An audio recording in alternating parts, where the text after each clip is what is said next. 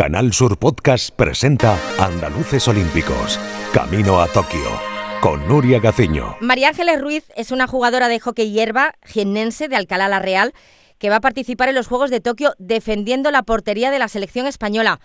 María Ángeles Ruiz, ¿qué tal? Muy buenas. Hola, buenas, ¿qué tal? Podemos decir que son tus segundos juegos, porque fuiste a Río como reserva, pero fuiste.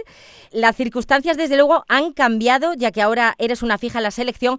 Así que cuando ya queda casi nada, ¿cómo van esos nervios de cara al estreno?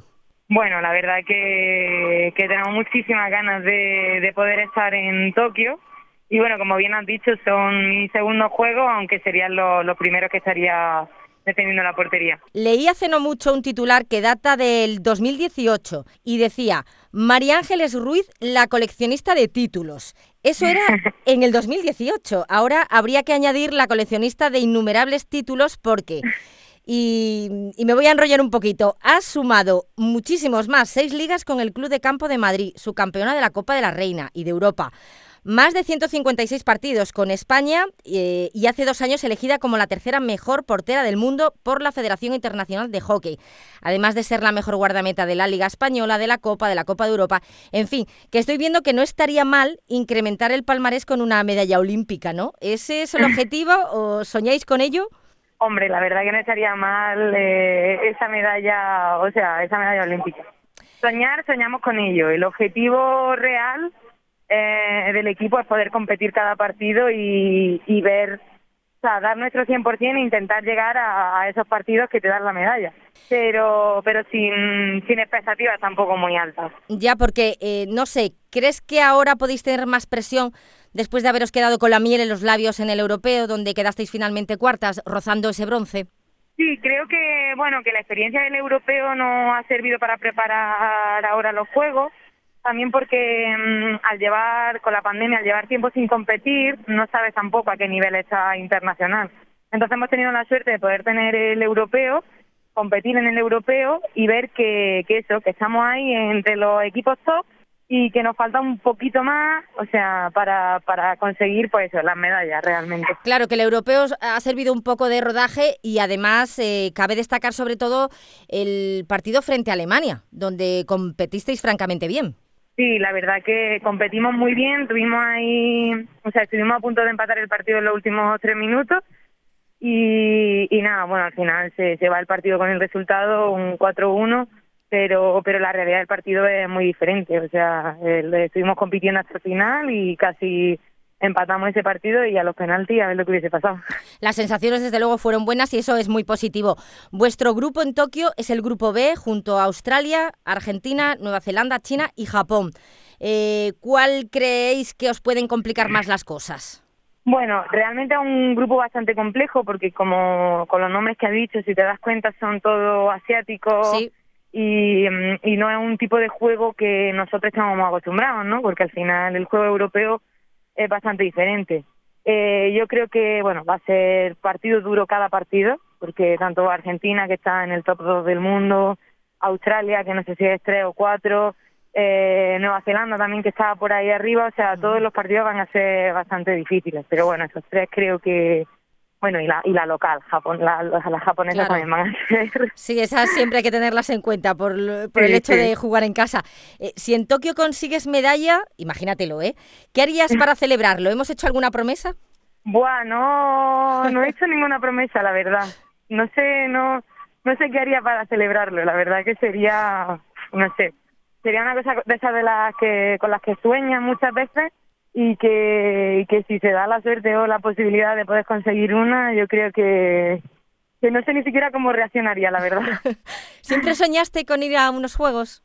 Sí, siempre. O sea, yo siempre lo digo que cuando, cuando conocí el hockey y supe que el hockey era un deporte olímpico, eh, en ese momento solo soñaba y pensaba en ser mejor, en entrenar mucho, en mejorar mucho para poder jugar unos Juegos Olímpicos. Eh, ahora que ya eres una fija, ¿los planes de Adrián Locke te hacen más ilusión estos Juegos o ya tuviste tu buen subidón cuando fuiste a Río?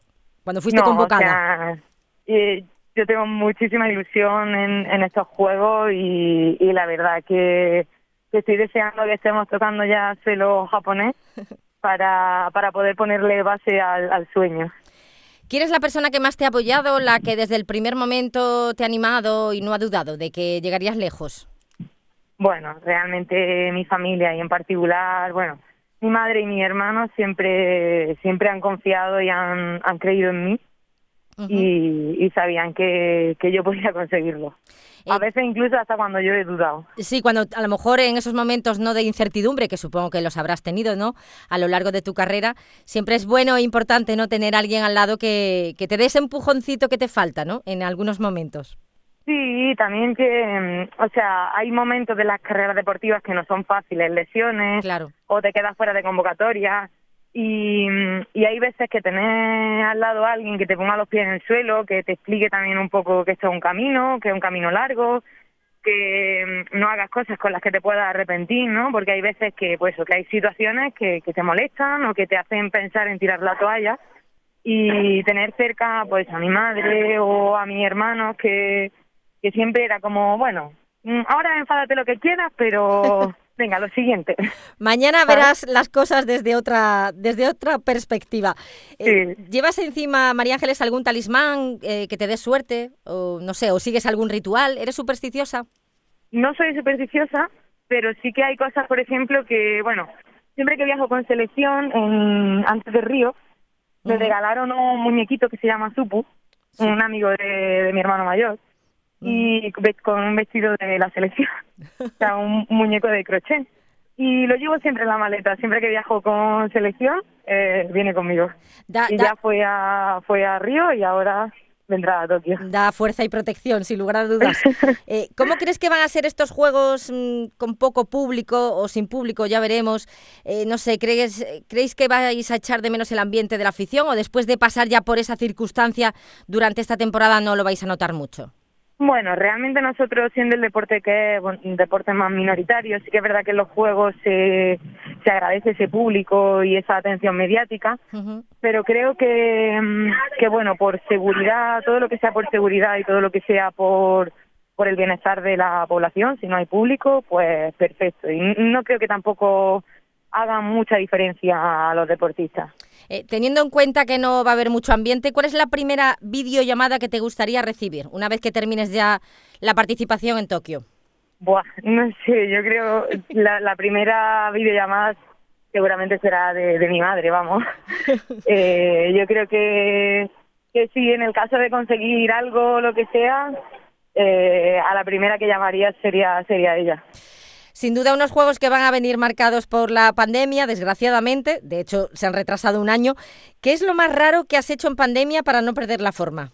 Bueno, yo creo que yo, eh, por desgracia me quedé en Madrid, ¿no? Con todo el tema de la pandemia, también por seguridad de la familia y todo, porque no pues no sabía hasta qué punto estaba enfermo tú, ¿no? Si podía ser asintomático, ¿no? Un poco la paranoia desde el principio. Sí. Y lo más raro de preparación ha sido entrenar en un piso de 60 metros cuadrados, hacer todo tipo de ejercicio físico en una habitación pequeñita con, con vecinos abajo que yo pensaba pobres, salto, eh, skipping, pues imagínate, yo creo que que los vecinos de abajo les debo una cena o algo.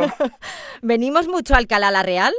¿Vienes a menudo? Sí, sí, yo siempre que siempre que puedo, vamos, eh, estoy siempre que tengo cuatro o cinco días libres, bajo a casa, bajo a, Alcalá a, pasar los días.